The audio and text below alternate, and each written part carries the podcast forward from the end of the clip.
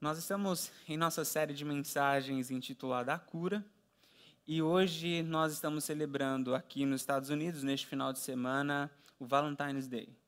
Aqui nós não celebramos apenas o Dia dos Namorados, mas Valentine's Day é o dia de nós celebrarmos os nossos relacionamentos. É o momento em que nós temos para agradecer a Deus, agradecer as pessoas que estão à nossa volta por essa realidade chamada relacionamento, pelo, pelo dom de amar.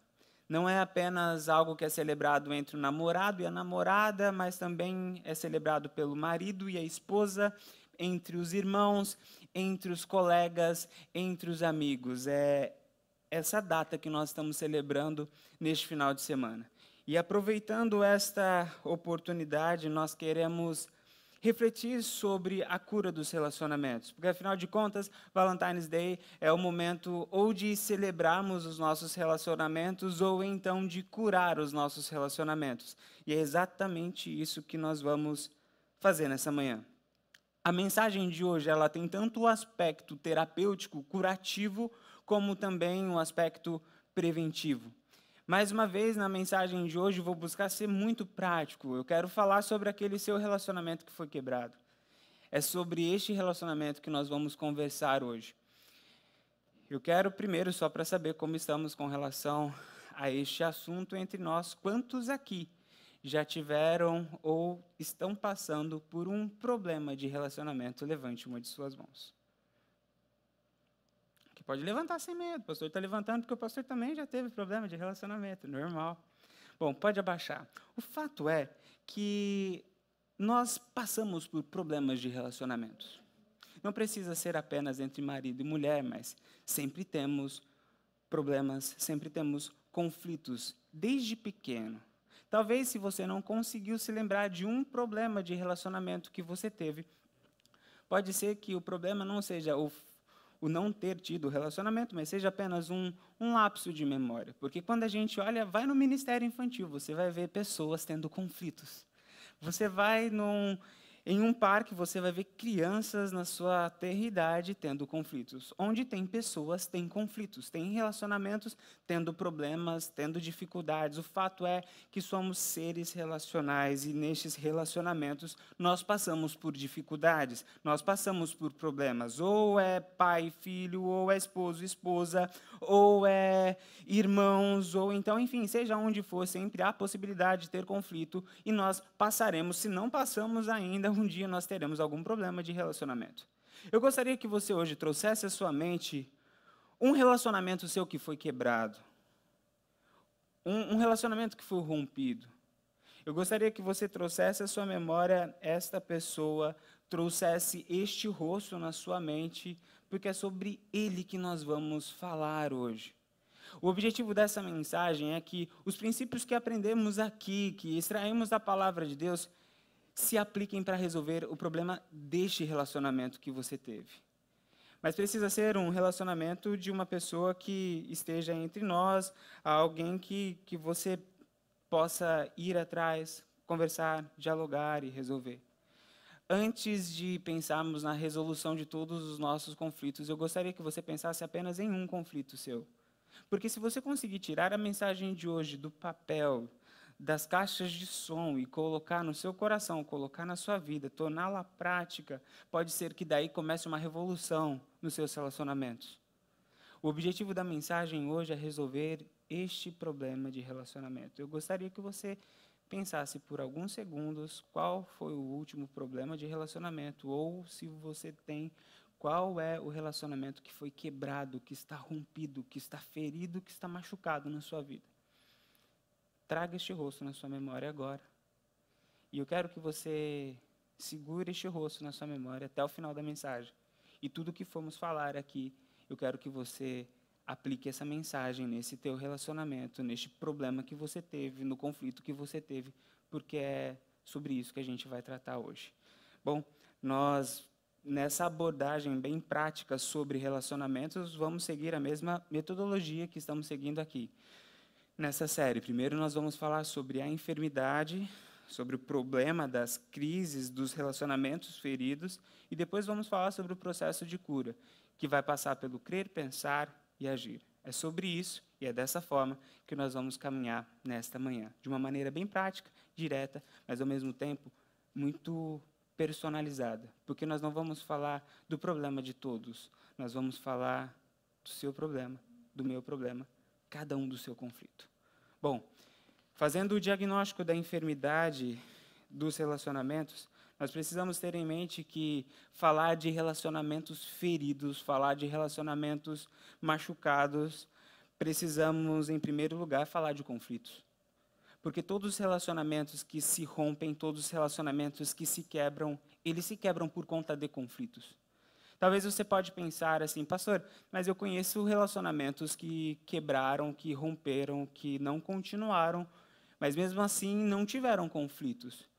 Bom, quero dizer que não é pelo fato de não ter tido discussão que não há conflitos. Nem sempre a ausência de discussão é ausência de conflitos. Existem conflitos que acontecem sem uma palavra se trocada.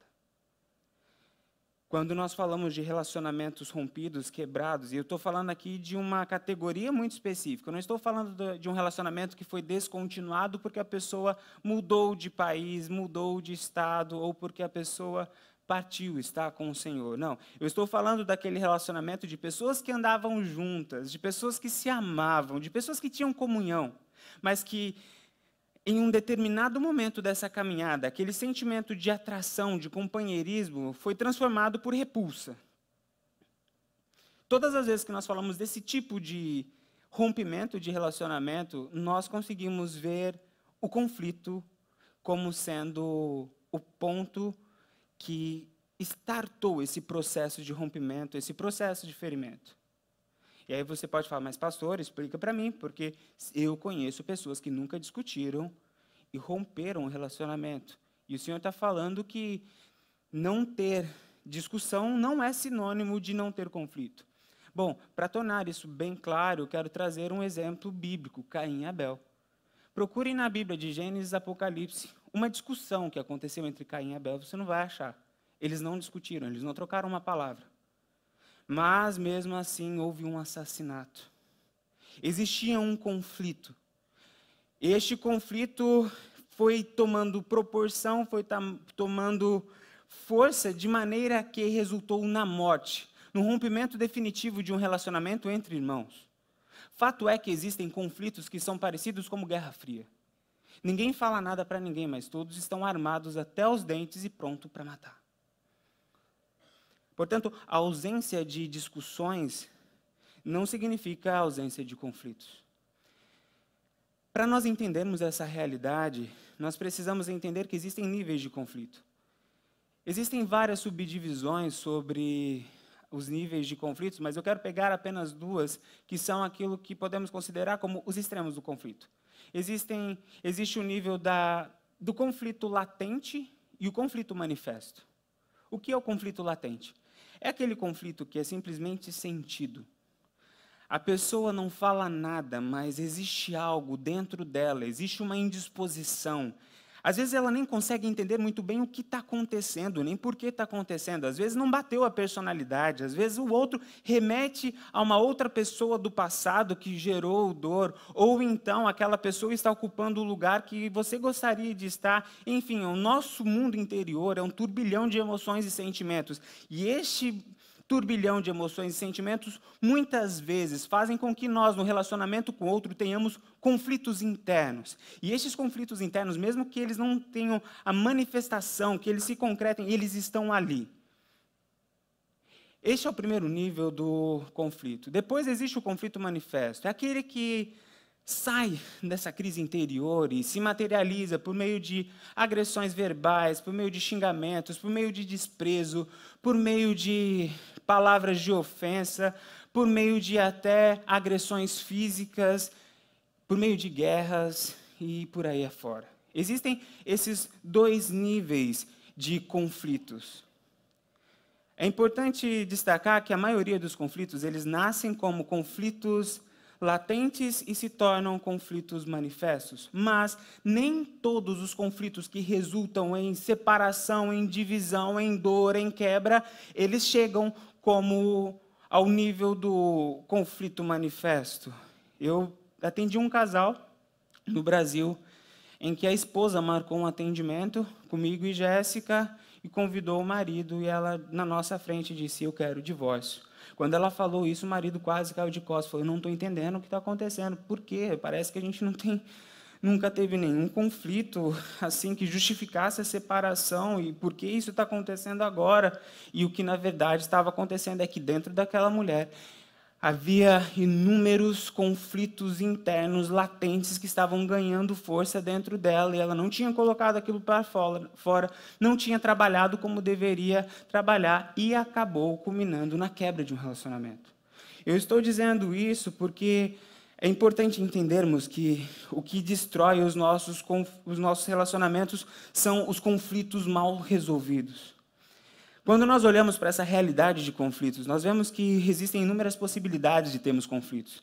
Podemos ter conflitos com uma pessoa por conta de interesse, por conta de inveja, por conta de temperamento, por conta de personalidade. Enfim, as possibilidades para causas de conflitos são inúmeras.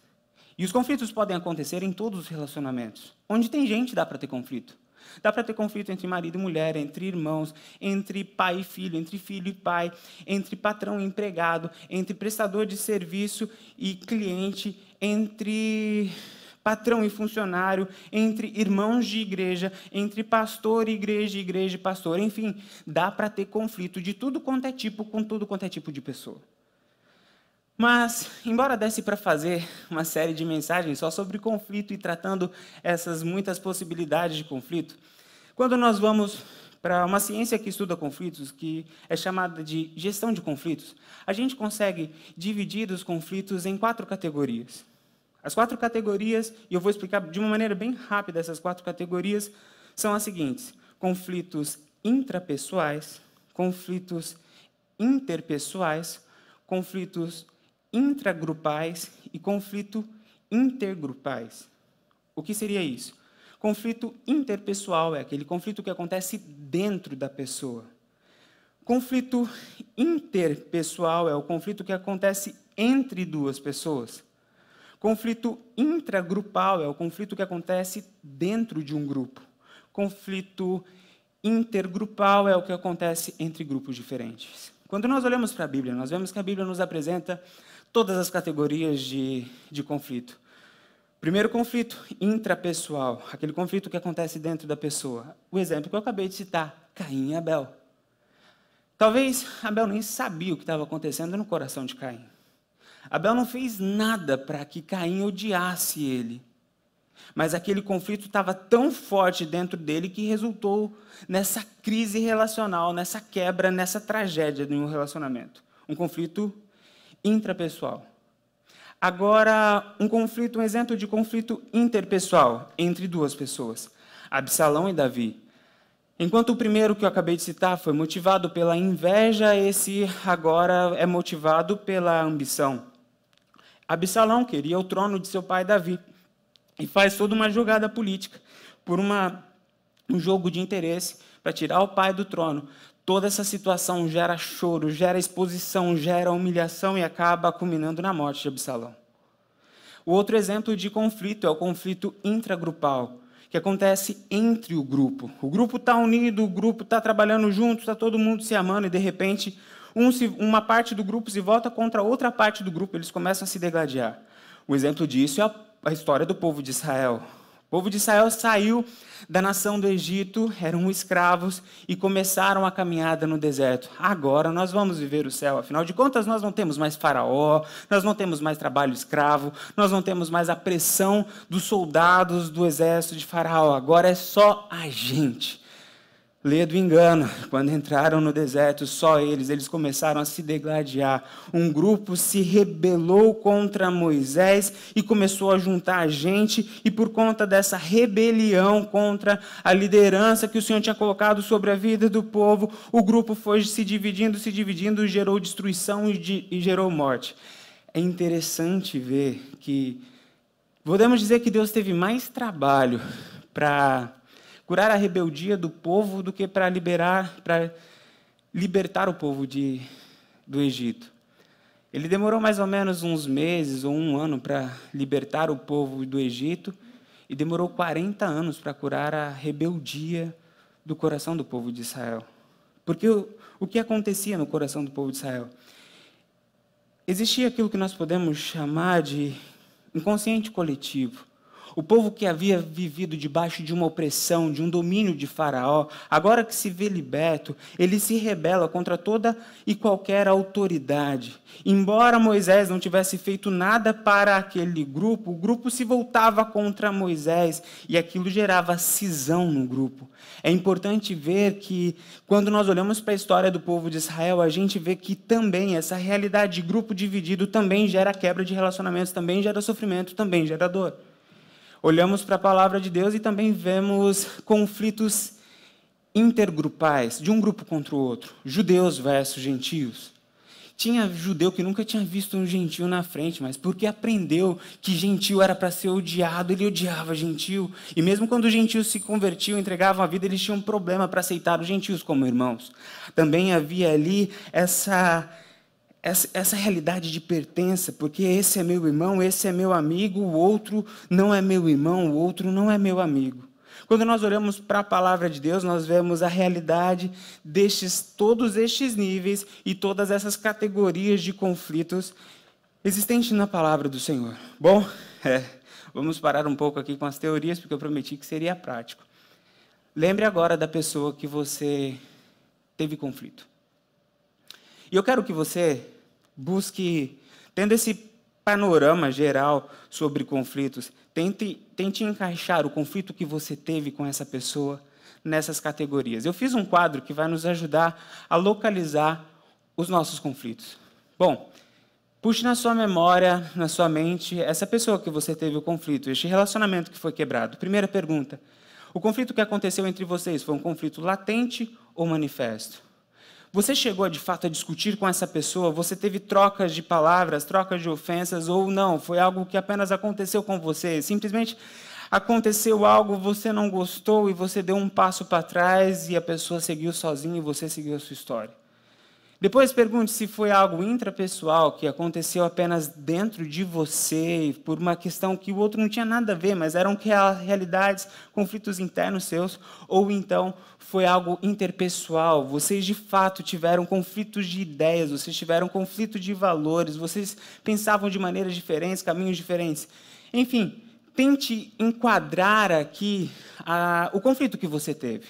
Por que é importante ter esse, esse essa compreensão sobre que tipo de conflito é o que eu tenho com o meu irmão, porque isso vai nos ajudar no processo de cura. Por exemplo, se o meu conflito foi inter, intrapessoal e latente, ou seja, algo que aconteceu apenas em mim, por crises, emoções internas que existem dentro de mim, por isso eu recuei. Como eu trato uma crise, como eu trato um problema desse? Não vai adiantar eu chegar lá e falar: olha, eu te odiava muito, eu não gostava de você.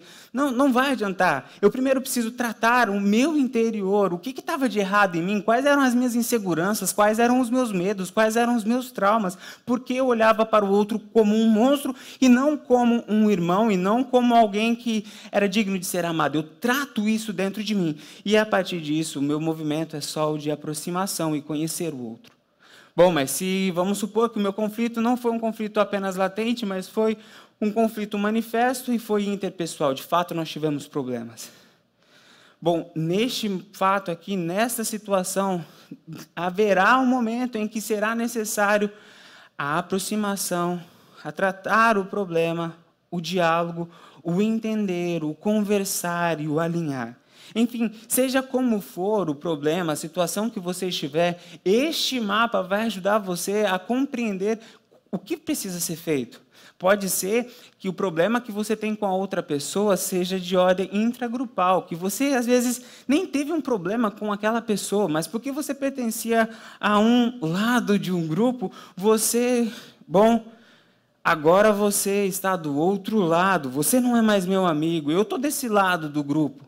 Se isso aconteceu, isso nós precisamos ter bem claro que nós somos povo de Deus, que nós somos corpo de Cristo e não existe um lado A, um lado B. Existe sim a realidade do viver em paz com todos. Existe sim a realidade de amar o meu irmão, de amar o meu próximo. Que eu não estou aqui para defender valores, é, desejos e vontades de um grupo. Eu estou aqui para viver a realidade da vontade do amor de Deus.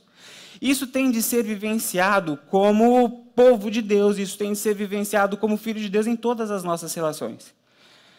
Eu trouxe esse quadro, eu trouxe essas, essas categorizações e esses níveis para dizer que sim, todos estes conflitos podem resultar em tragédia relacional. Pode resultar em dor e sofrimento. Se não tratarmos os nossos conflitos como devemos tratar, sim, pode gerar traumas.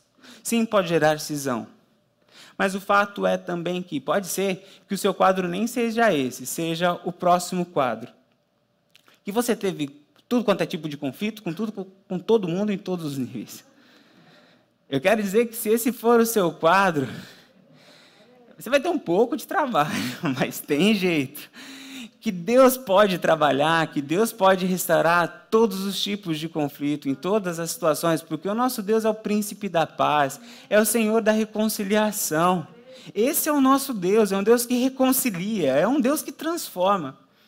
E você pode pensar, bom, pastor, mas está tá bom do jeito que está. Sabe, eu já me acostumei com ele ou ela no canto dele ou dela e eu aqui no meu canto. Para que mexer nisso? O fato é que nós estamos aqui não para para dizer para Deus o que para nós é mais confortável, nós estamos aqui para descobrir qual é a vontade de Deus para a nossa vida, em todas as nossas áreas, inclusive os relacionamentos. Porque a vontade de Deus é a única vontade no universo que é boa, perfeita e agradável. Muitas vezes as nossas vontades são boas e agradáveis, mas pode ter certeza que, em sua grande maioria, nossas vontades não são perfeitas. E essa, e essa vontade de ficar na nossa zona de conforto, no mundinho que nós criamos sem o outro, pode ter certeza que essa não é a vontade de Deus para a nossa vida. Bom, vou mostrar agora qual é a vontade de Deus sobre os nossos relacionamentos, esses relacionamentos que experimentaram conflitos. Trouxe aqui alguns versículos. Façam tudo possível para viver em paz com todos. Fazer tudo possível. Tudo o possível. Não é só o que der, é tudo o possível. Não é só assim, ah, se der eu faço, se não der eu não faço. Não. Faça tudo o possível para viver em paz com todos. Depois, Portanto, se você estiver apresentando sua oferta diante do altar e ali se lembrar de que seu irmão tem algo contra você, deixe sua oferta ali diante do altar e vá primeiro reconciliar-se com o seu irmão, pois depois volte e apresente sua oferta. Esforcem-se para viver em paz com todos e para serem santos. Sem santidade, ninguém verá o Senhor. Cuidem para que ninguém se exclua da graça de Deus, que nenhuma raiz de amargura brote e cause perturbação, contaminando a muitos. Quando a gente olha para estes versículos e tem assim mais uma centena de versículos que fala sobre resolução de conflitos, sobre viver em paz. Mas quando nós olhamos apenas para estes versículos, o que nós aprendemos? Bom, nós aprendemos que o desejo de Deus é que a gente reconcilie com o nosso irmão, e o que é reconciliar? Não é que você vai viver agora sendo o melhor amigo do seu irmão, você vai, você que teve um problema, você que teve uma dificuldade, você que passou por uma experiência traumática, de, de, de traição, enfim, seja qual for, que você vai ah, voltar e ter a plena confiança. Não, não é isso. Esses versículos mostram exatamente o que é se reconciliar com seu irmão. Reconciliar com seu irmão é viver em paz com ele. O que é viver em paz? É acabar com a lógica da guerra, onde um está querendo atacar o outro, onde um está querendo acabar com a vida do outro. Se reconciliar com seu irmão é aquilo que eu tenho dito, é você enterrar os machados. É você sair da lógica de guerra e viver a lógica de paz. Isso é o reconciliar, e isso, esse é o desejo de Deus. O desejo de Deus sobre os nossos relacionamentos é esta reconciliação. O significado de reconciliar na nossa língua, no português, é conciliar novamente, é juntar de novo. Mas quando nós olhamos para essa palavra no grego, um dos sentidos que ela carrega é você eliminar o sentimento de repulsa. É você ter a capacidade, se preciso for trabalhar junto, se preciso for sentar à mesa para comer, é você ter a capacidade de atravessar o mesmo lado da calçada, Não, não precisar cruzar a rua quando o seu irmão estiver vindo. É não ter esse sentimento de repulsa. É isso que Deus espera de nós. Que a gente não viva querendo um matar o outro em sentimento de guerra. Que a gente consiga se reconciliar, eliminando o sentimento de repulsa. Se preciso trabalhar, a gente trabalha. Se preciso comer na mesma mesa, a gente come. A gente não tem mais aquela aversão. A gente não arrepia quando pensa no outro. A gente não serra os dentes. Não tem repulsa. É você eliminar de dentro de si as raízes de amargura. Aqui é um ponto muito importante. Porque às vezes você não tem nem a repulsa, nem a guerra, mas você tem a amargura quando lembra do teu irmão. E o texto diz que essa amargura gera perturbação. Lembre-se disso. As nossas relações conflituosas perturbam o nosso coração, tiram a paz da nossa alma. E o pior, contamina muitos sem que a gente saiba, por não estar em paz com o nosso irmão, por não termos a nossa relação saudável, nós acabamos contaminando outros com a nossa amargura. Uma pessoa amargurada, ela tende a amargurar outras pessoas. Uma pessoa chateada com algo tenta espalhar essa sua chateação para outras pessoas. Quando nós olhamos para a vontade de Deus sobre os conflitos, sobre os relacionamentos, é exatamente isso que Deus quer. O que Deus quer de nós é que vivamos em paz, que nos reconciliemos e que eliminemos de dentro de nós toda a raiz de amargura. Bom, esta é a enfermidade para os relacionamentos. Eles têm níveis diferentes latentes e manifestos. Eles podem acontecer de diversas formas, entre as pessoas e dentro das pessoas, dentro de um grupo ou entre grupos. Mas independente de qual for o conflito, independente de qual nível ele estiver, eu quero dizer para você que esta é a vontade de Deus. Deus não quer que você viva carregando amargura. Deus não quer que você viva guardando ressentimento. Deus não quer que você viva em guerra interior. O que Deus quer é que você trabalhe estes conflitos, que você trabalhe todas essas dores internas, todos esses problemas que aconteceram no passado.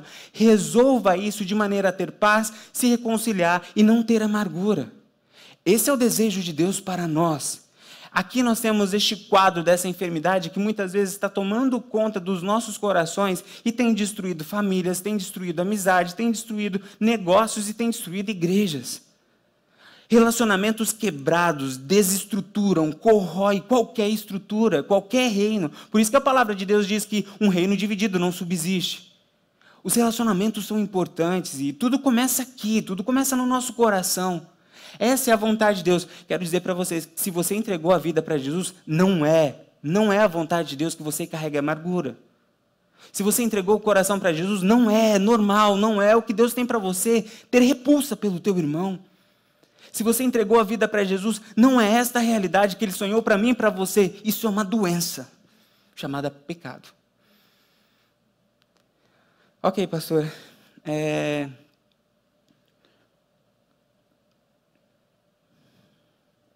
Deu para entender. Agora a pergunta é: como? Como fazer isso?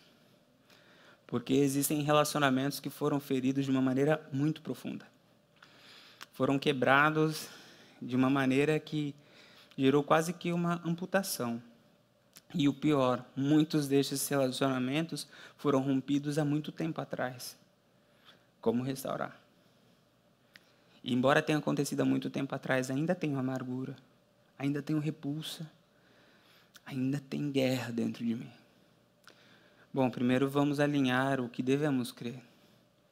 Devemos crer que a cura da nossa relação com Deus deve curar a nossa relação com o próximo. A cura da nossa relação com Deus deve resultar na cura da relação com o nosso próximo. Onde aprendemos isso? Em Mateus capítulo 18, verso 21 e 23. Mateus capítulo 18, verso 21 e 23.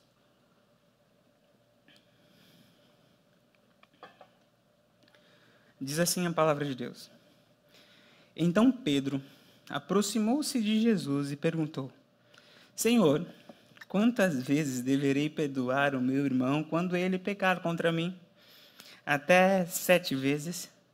Jesus respondeu: Eu lhe digo, não é até sete vezes, mas até setenta vezes sete. Por isso, o reino dos céus é como um rei que desejava acertar as contas com os seus servos. A partir desse momento, eu não vou ler a história toda por conta do tempo, mas eu vou contar a história. O Senhor apresenta uma parábola. A parábola aqui é conhecida como a parábola do servo devedor. Essa parábola do servo devedor conta a história de um servo que devia ao Senhor, ao rei, 10 mil moedas de prata ou 10 mil talentos. Para que a gente tenha mais ou menos a noção de valor disso, um talento equivalia a 6 mil denários. 6 mil denários, um denário equivalia a um dia de trabalho. Portanto, um talento equivalia a 6 mil dias de trabalho. Aquele homem devia 10 mil talentos. Fazendo as contas, 10 mil vezes 6 dividido por 365 é igual a 164.384 anos. Sou bom de matemática, né? Na verdade, eu decorei os números. Mas ah, é exatamente isso. É uma, é uma dívida impagável. Alguém poderia viver 164 mil anos? Essa era a dívida. Ou seja, não dava para aquele servo pagar. Não dava. E simplesmente ele chegou diante do Senhor e falou: Eu vou pagar, por favor, tenha misericórdia, tenha misericórdia. O Senhor olhou para ele e falou: Olha, você não tem condição de pagar, eu te perdoo. Eu derramo sobre a sua vida a graça. Aquele servo ficou muito feliz porque, afinal de contas, não apenas ele, mas toda a família dele seria presa, seria lançada ao cárcere, porque é uma dívida impagável.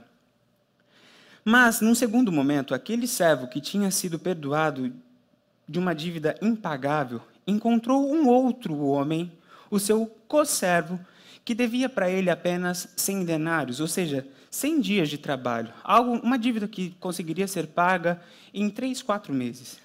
A reação daquele homem, que tinha acabado de receber um perdão inigualável, ao invés de despejar essa graça na vida do outro, o texto diz que ele voou na garganta do outro e falou: Você tem que me pagar.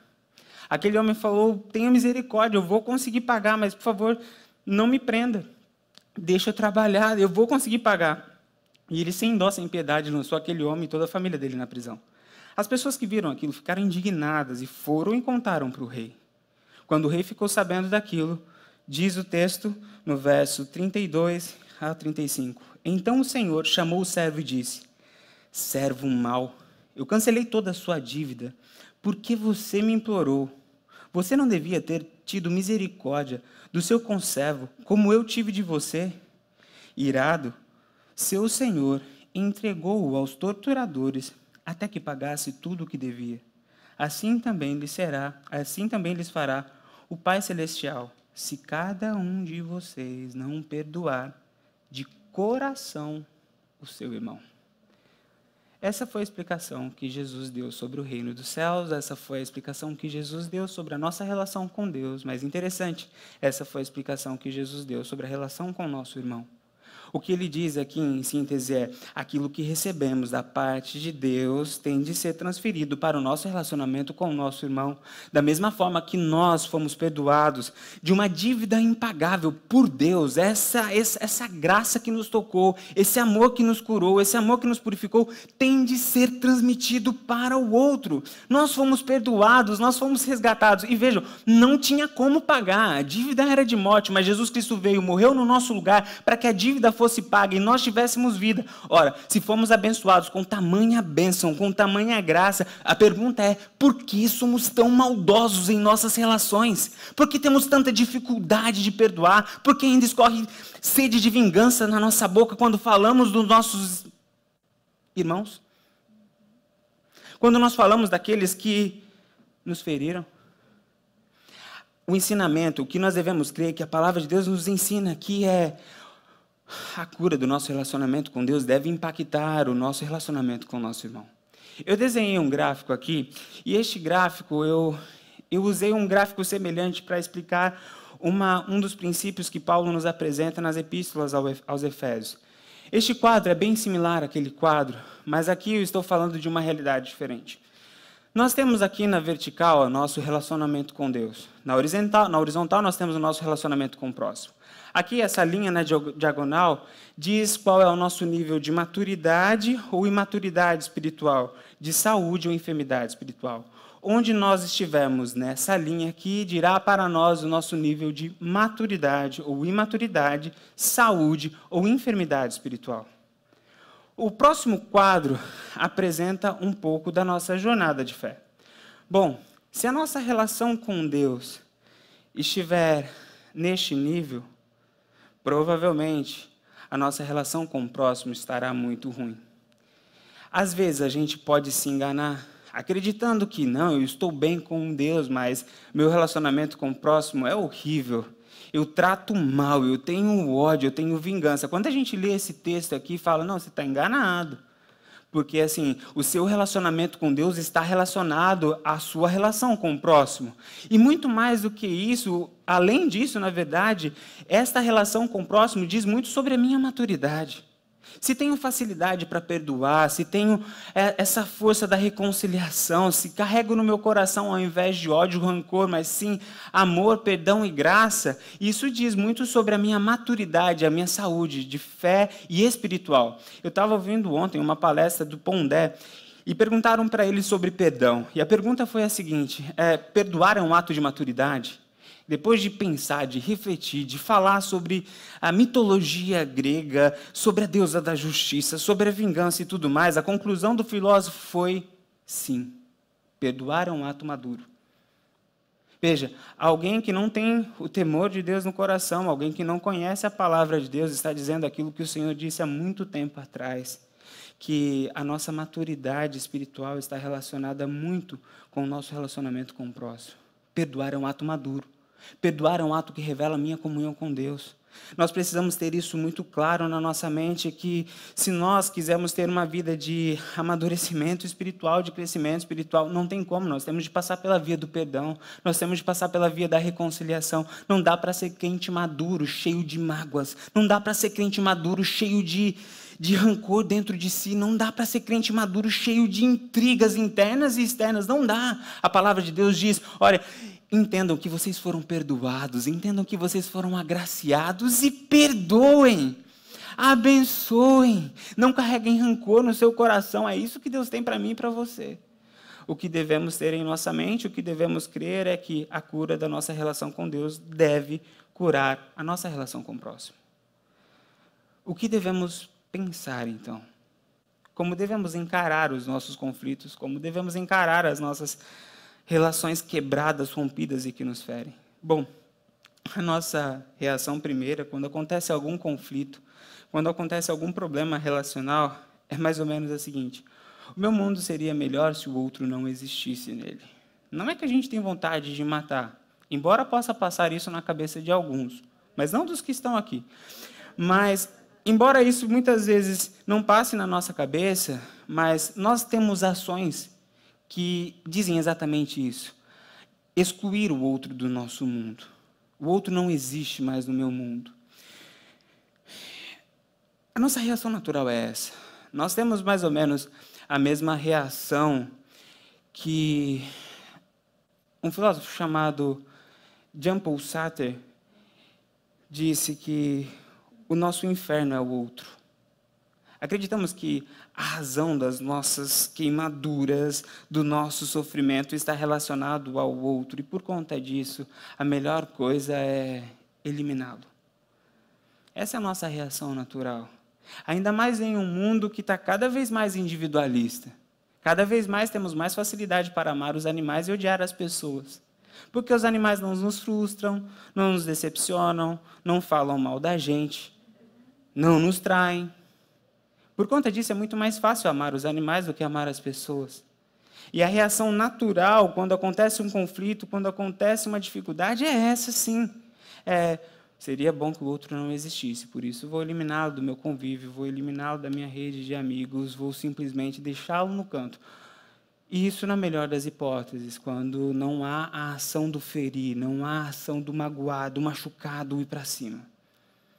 Mas quando nós olhamos para a palavra de Deus, nós aprendemos que a cura do próximo, do meu relacionamento com o próximo, da minha relação com o próximo, ela é importante para o meu processo de cura e aperfeiçoamento. É fato que, quando nós não resolvemos os nossos conflitos da forma como eles precisam ser resolvidos, eles podem gerar morte.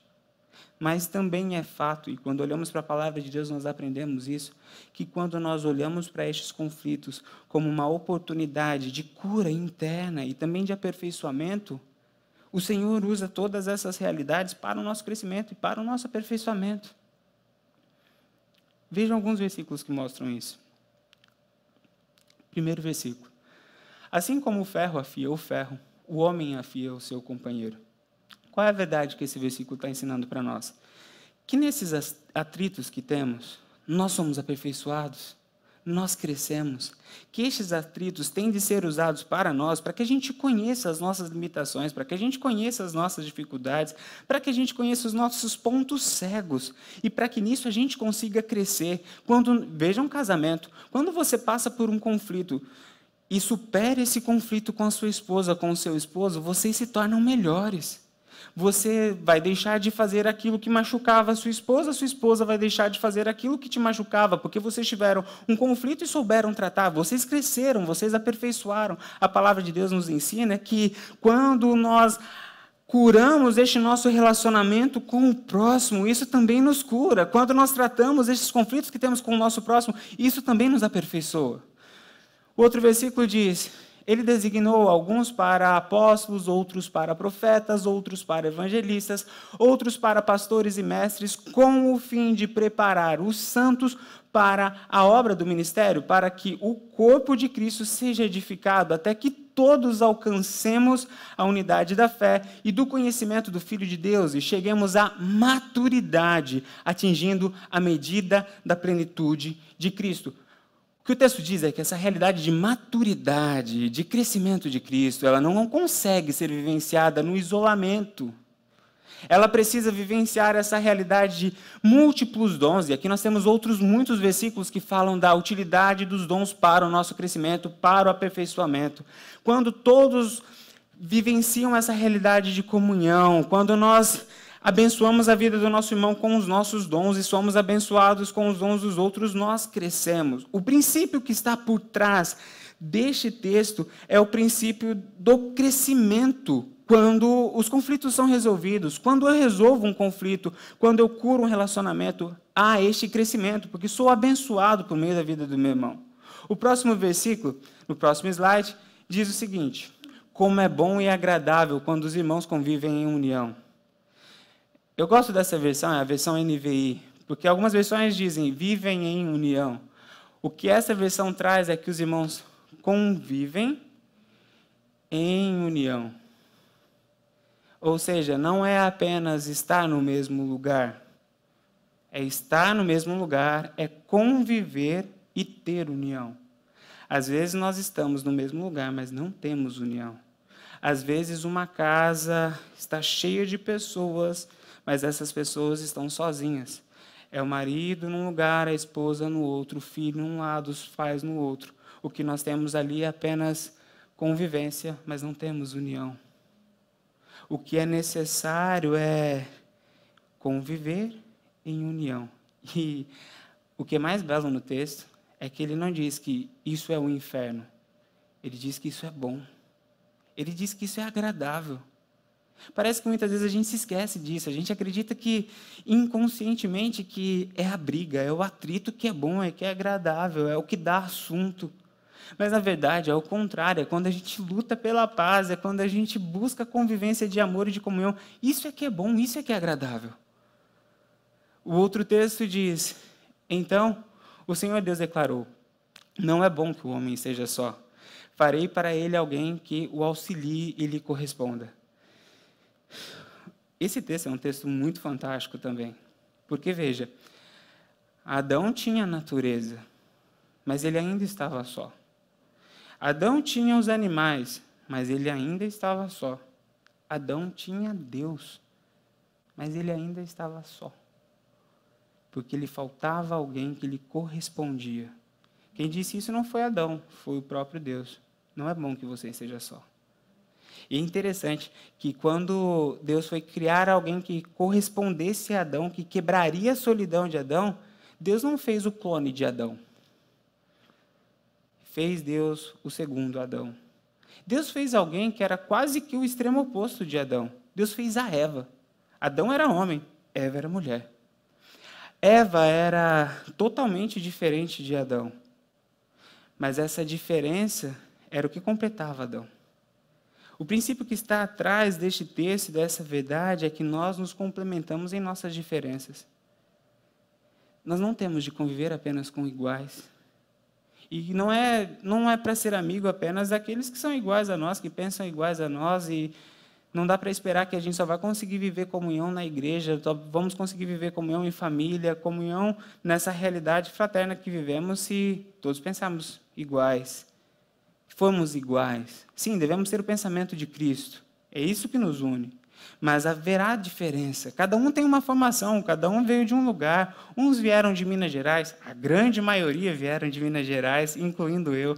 Outros vieram do Rio de Janeiro, outros vieram de São Paulo. Cada um veio de um canto, é uma cultura, é uma sociedade, é uma forma de pensar. Cada um tem uma idade, cada um tem uma família. Essas múltiplas diferenças, humanamente falando, elas resultarão em conflitos, mas a beleza será quando nós conseguimos olhar para toda essa diversidade com os olhos de Cristo e ver que ali está beleza. Essa é a forma que o Senhor nos ensina a olhar para, para as nossas diferenças, para os nossos conflitos. Que quando nós resolvemos os nossos conflitos, nós crescemos e nós também somos curados. É fato que muitas vezes a gente vivencia aquilo que ficou conhecido como o dilema do, dos porcos espinhos. Eu acho que eu já falei aqui que é, Schopenhauer estava lá olhando uma família de porcos espinhos no meio da neve e diz ele que esses porcos espinhos se uniam. E quando eles se uniam para fugir do frio, para se aquecer, um espinho do começava a furar o outro e começava a machucar e começava a sangrar. Por conta dessa dor, eles corriam e ficavam longe do outro. Mas quando ficavam longe, o frio começava a matar. E então eles voltavam e ficavam juntos. Eles ficavam em dúvida se eles ficariam no frio que mata ou na comunhão que esquenta, mas fere. Na nossa vivência, em todos os nossos relacionamentos, nós iremos passar por este mesmo dilema. Mas é válido lembrar algumas coisas que muitas vezes a gente se esquece. Quando nós olhamos para para a realidade, para uma das realidades mais cruéis que existem na nossa sociedade, que é a realidade da prisão. Qual é a maior dor da prisão? Não é o frio, não é a fome, não é a tortura, embora tudo isso possa existir lá. A maior dor de uma prisão é o isolamento, é o ficar longe da família, é o ficar longe dos amigos. E dentro de uma prisão, a maior dor é a solitária. É quando aquela pessoa é colocada em uma cela sozinho. Alguns psicólogos e psiquiatras e estudos mostram que quando pessoas foram colocadas na, na solitária por muito tempo, experimentaram a loucura. Por quê? Porque somos seres sociais. A solidão nos mata. Em contrapartida, a comunhão nos cura, a comunhão nos aperfeiçoa. O que eu quero dizer para você aqui agora, voltando à parte muito prática, é: se lembre daquele seu relacionamento que está quebrado, daquele seu relacionamento que foi ferido, daquilo que você já não quer mais nem olhar na cara. Eu quero dizer para você que o processo da sua cura, que o processo do seu aperfeiçoamento passa pela resolução desse conflito que se todas as vezes que tivermos um conflito, tivermos uma, um problema, a gente simplesmente virar as costas e abandonar o barco, nós não iremos crescer, nós não iremos ser curados e o nosso mundo vai ficar cada vez menor. Em contrapartida, se nós vivenciarmos a realidade da resolução, do diálogo, do amor, posso lhe garantir, segundo a palavra de Deus, que isso vai nos tornar pessoas melhores árvores mais frutíferas. É quando a gente resolve os nossos conflitos. É quando a gente perdoa. É quando a gente derrama graça. É que a gente é curado. E a última pergunta é: o que eu tenho que fazer? E aqui eu vou praticamente colocar quase que em tópicos. Quero pegar a história do filho pródigo A história do filho pródigo mostra o que nós devemos fazer. A história do filho pródigo ela está registrada em Lucas capítulo 15, verso 20. No verso 20, na verdade, nós temos a resolução do conflito. A história do filho pródigo é uma história muito conhecida, provavelmente você conhece, mas apenas um resumo. O filho olha para o pai e fala: Pai, eu não quero mais saber do Senhor, a única coisa que eu quero é o meu dinheiro, a minha herança. O pai fala: Ok, toma a sua herança. Ele pega a herança e vira as costas para o pai. Em outras palavras, o filho declara a morte do pai com o pai ainda vivo. E ele perde tudo, ele experimenta o fundo do poço. E a história termina da seguinte forma, capítulo 15, verso 20. A seguir, levantou-se e foi para o seu pai. Estando ainda longe, seu pai o viu e, cheio de compaixão, correu para o seu filho e o abraçou e o beijou. Quando a gente pega o começo da história e o fim, parece que não combina. O começo da história parece que a gente pode esperar um pai cheio de rancor, um filho que vai morrer na sarjeta, mas o final é diferente. É o filho abraçando o pai, é o filho dizendo que amava, que tinha compaixão pelo pai. Quando a gente olha para essa história, a gente aprende a como resolver conflitos, o que a gente tem que fazer. Isso não é parte de Deus, isso não é apenas pensamento, isso aqui agora é atitude. Como resolver conflitos, como resolver as nossas crises interpessoais, as nossas crises intrapessoais, a primeira atitude é cair em si.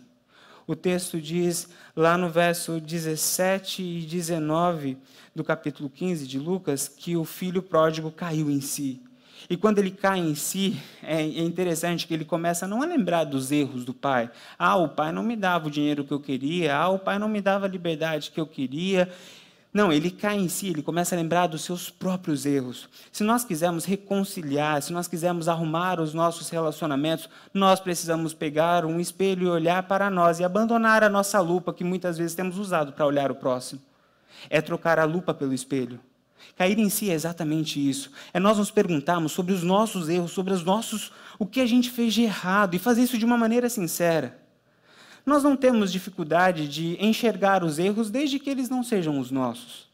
Nós somos muito bons para enxergar os erros dos outros, para apontar os erros dos, o, o dedo para os erros do outro. A Bíblia já disse isso, que a gente é dado a acatar o cisco no olho do irmão e não tirar a trave do nosso olho.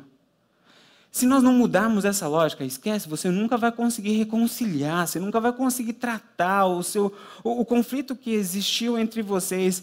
O, o primeiro passo para que o conflito seja resolvido é você olhar para si e falar: ok, o que, que eu fiz de errado? É cair em si e fazer isso de uma maneira muito sincera. É fazer como. E a gente tem muita dificuldade de fazer isso, vamos ser sinceros, porque a gente, invariavelmente, a gente está sempre muito certo. Você pegar os últimos conflitos que você teve, na maioria das vezes, foi porque você estava certo e o outro estava errado. E você perguntar para a pessoa que discutiu com você, ela vai falar: a gente discutiu porque eu estava certo e ele estava errado. A maioria dos nossos conflitos acontece não é porque eu estou errado, é porque o outro está errado. Mas para nós resolvermos este conflito, nós precisamos inverter essa lógica, é começar a perguntar o que de errado há em mim. Davi, compreendendo essa dificuldade, ele ora ao Senhor: Senhor, tu me sondas, o Senhor me conhece, olha o meu coração, vê se há em mim algum caminho mal, porque eu tenho dificuldade de enxergar e me guia pelos caminhos de vida eterna essa experiência de olhar para dentro de si, se deparar com os seus erros, é crucial para nós repararmos, para nós arrumarmos os nossos conflitos. O segundo passo, depois de cair em si, é você voltar para a direção do outro e pedir perdão.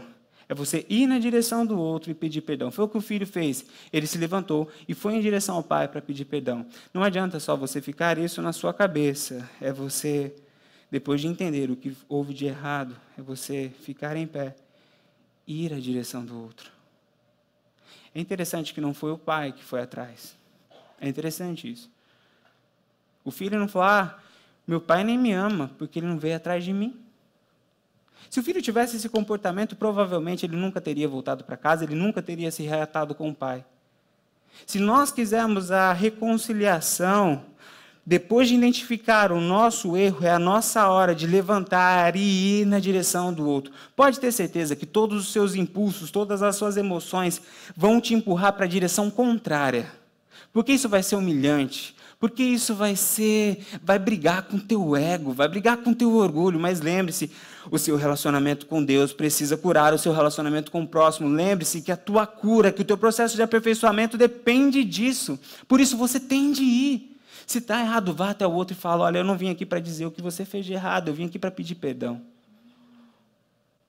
Eu não vim aqui para dizer o que você tem que fazer ou deixar de fazer, eu vim aqui para te pedir perdão, por favor, me perdoa. E faça isso, se for fazer, de maneira sincera, de verdadeira, não é só protocolar, é com arrependimento verdadeiro, é de coração. Isso reconcilia. E a última lição é compaixão. A atitude do pai foi uma atitude de compaixão. O texto diz isso. O pai teve compaixão. Compaixão é você sofrer junto. É você, ao invés de, nesse momento, que o outro chegar em você para pedir perdão, você dizer, é, o mundo dá voltas, né? Você olhar para ele e falar, eu te amo, está perdoado, bem-vindo a casa. Lembre-se, nós somos filhos de Deus. Nosso Deus é um Deus de amor. Se você ficar na lógica da vingança, do olho por olho, dente por dente, esquece. Você vai acumular muitas dívidas dentro do seu coração. Mas se a compaixão tomar conta de você, você vai começar a se tornar mais parecido com o pai. O pai é um pai que não acumula dívidas, é um pai que perdoa. E muitas vezes a gente está fazendo cadernos de dívidas das pessoas e só esperando o mundo dar voltas para a gente cobrar. Lembre-se, nós temos de representar Cristo aqui na terra. Nós temos de representar o amor. Nós temos de ser uma comunidade de amor. Nós temos de ter compaixão. A marca da nossa vida, a marca da nossa história não pode ser o ódio, o ressentimento e a mágoa. Tem de ser o amor, a graça e a compaixão. Para curarmos os nossos relacionamentos, é isso que temos de fazer. E eu quero terminar essa mensagem passando esse vídeo. O vídeo é curto, ele tem cinco minutos. Mas é um vídeo que conta exatamente, por meio de uma história real, tudo o que a gente viu aqui.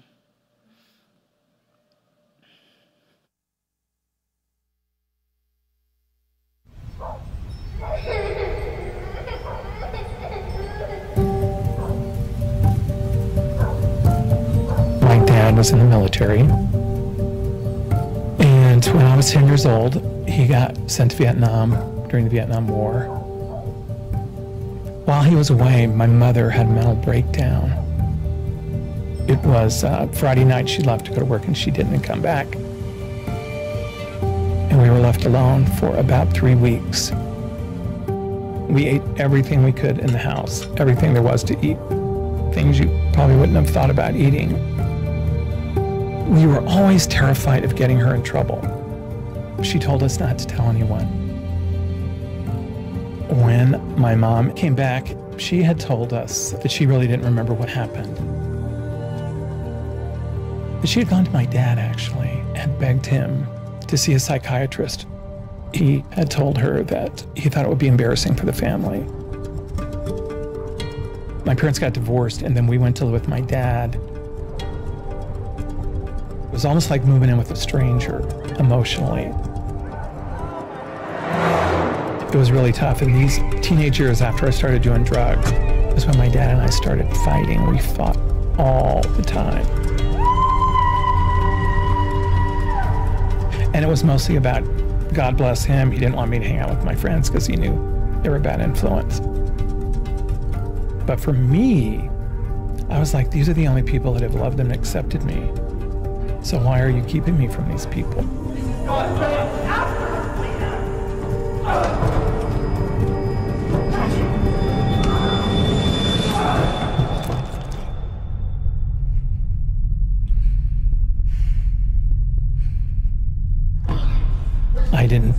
My dad for 13 years. I didn't speak to him, write a letter, a telephone call, anything.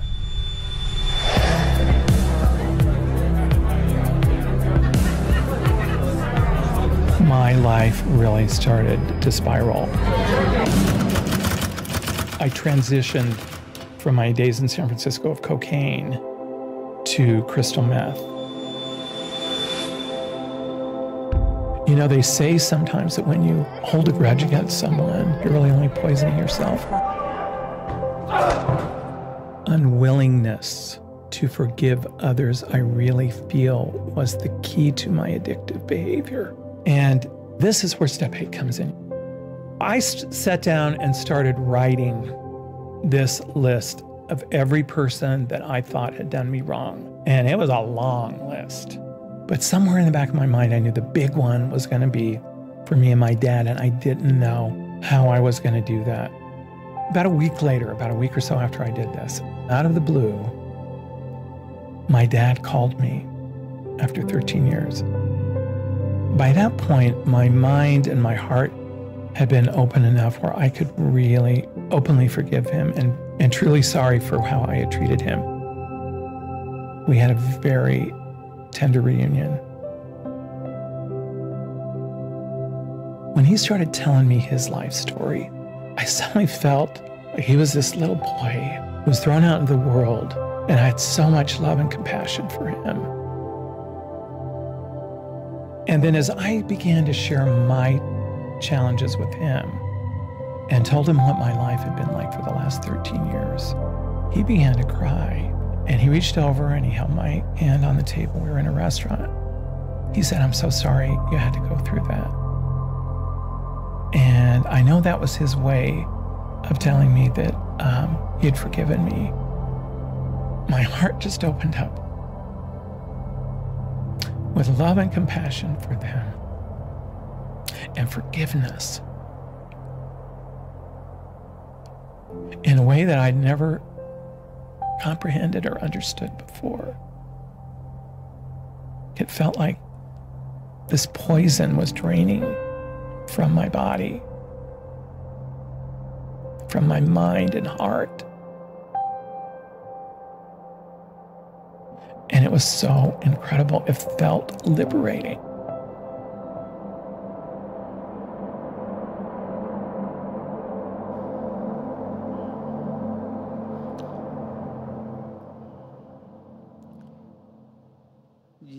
Quando você guarda rancor de alguém, você está se envenenando. A falta de vontade de perdoar o meu pai foi a chave para o meu comportamento compulsivo.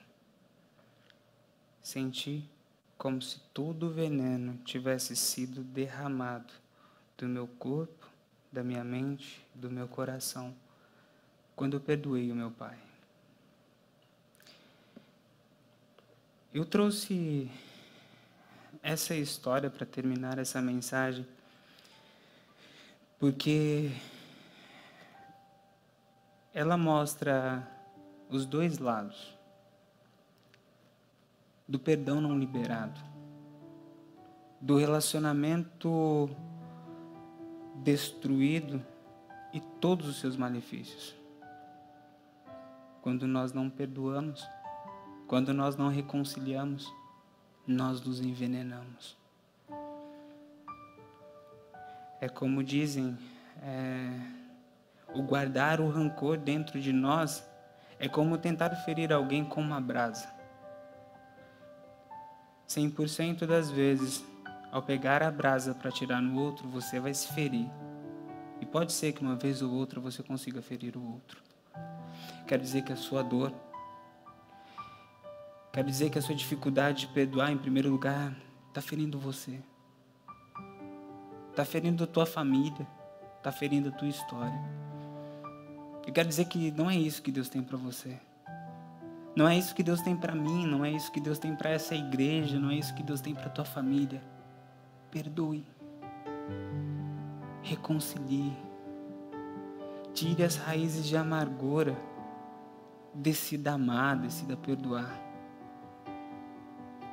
Porque aí a gente consegue ver a segunda face dessa história. Quando eu perdoei, eu senti como se todo o veneno escorresse do meu coração, da minha mente e do meu corpo. Perdoar faz bem. Viver em paz faz bem. Decida isso. Sabe, hoje é Valentine's Day. Eu quero desafiar você não a ficar em pé, não a levantar a sua mão, mas quando terminar o culto, sabe aquela pessoa que você pensou no começo do culto?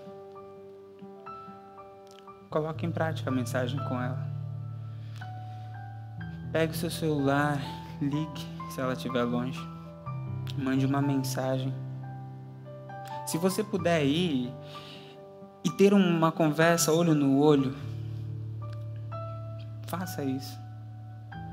Decida aí expressar Deus e não a tua amargura. Decida expressar amor e não ódio. Lembre-se disso. O ódio divide e mata. A compaixão nos une e o amor multiplica. Se nós quisermos crescer como família, como pessoas, como igreja, é o amor e a compaixão o caminho que devemos seguir. Quero convidar você a fechar os seus olhos, nós vamos terminar este culto. Eu não sei qual é, qual é a pessoa que você está pensando, não sei qual é o relacionamento que precisa ser reparado, mas eu quero dizer para você o que tiver de fazer, vai e faça. Que Deus colocou no teu coração, não tenha medo de fazer. Se reconcilie. Decida colocar um ponto final nessa história hoje. Decida amar, decida perdoar, decida viver a paz. Senhor, nosso Deus e nosso Pai, neste momento nós queremos te agradecer por Sua palavra, por essa mensagem. Obrigado por este caminho que o Senhor nos mostrou, ó Pai. Pai, nos perdoe pelas muitas vezes que nós ferimos, pelas muitas vezes que nós machucamos, pelas muitas vezes que nós fomos na direção contrária à tua vontade em nossos relacionamentos, Pai. Em nome de Jesus, ajude-nos a viver a tua vontade. Eu peço a sua força, Pai, sobre a vida de cada um dos irmãos que estão neste lugar, que estão nos acompanhando pela internet, Pai que a sua força nos ajude a, a nos levantarmos e irmos na direção do nosso irmão. Que o teu Espírito traga a nossa consciência os nossos erros, ó Pai, que possamos nos arrepender e pedir perdão. Pai, mas que o teu amor nos ajude a ter compaixão. Em nome de Jesus, que possamos ser curados por ti e ministrar a tua cura, Pai. Em nome de Jesus, abençoe o teu povo. Ajude-nos, ó Pai, a curar os relacionamentos que foram quebrados, que foram feridos, Pai. Chega de morte. Chega de ferimento. Chega de dor, Pai. Que este lugar possa ser conhecido como um lugar de cura e de esperança. E que os que aqui estão, ó Pai, possam ser os seus enfermeiros que aqueles que estão ouvindo essa mensagem possam ser embaixadores da paz. Em nome de Jesus.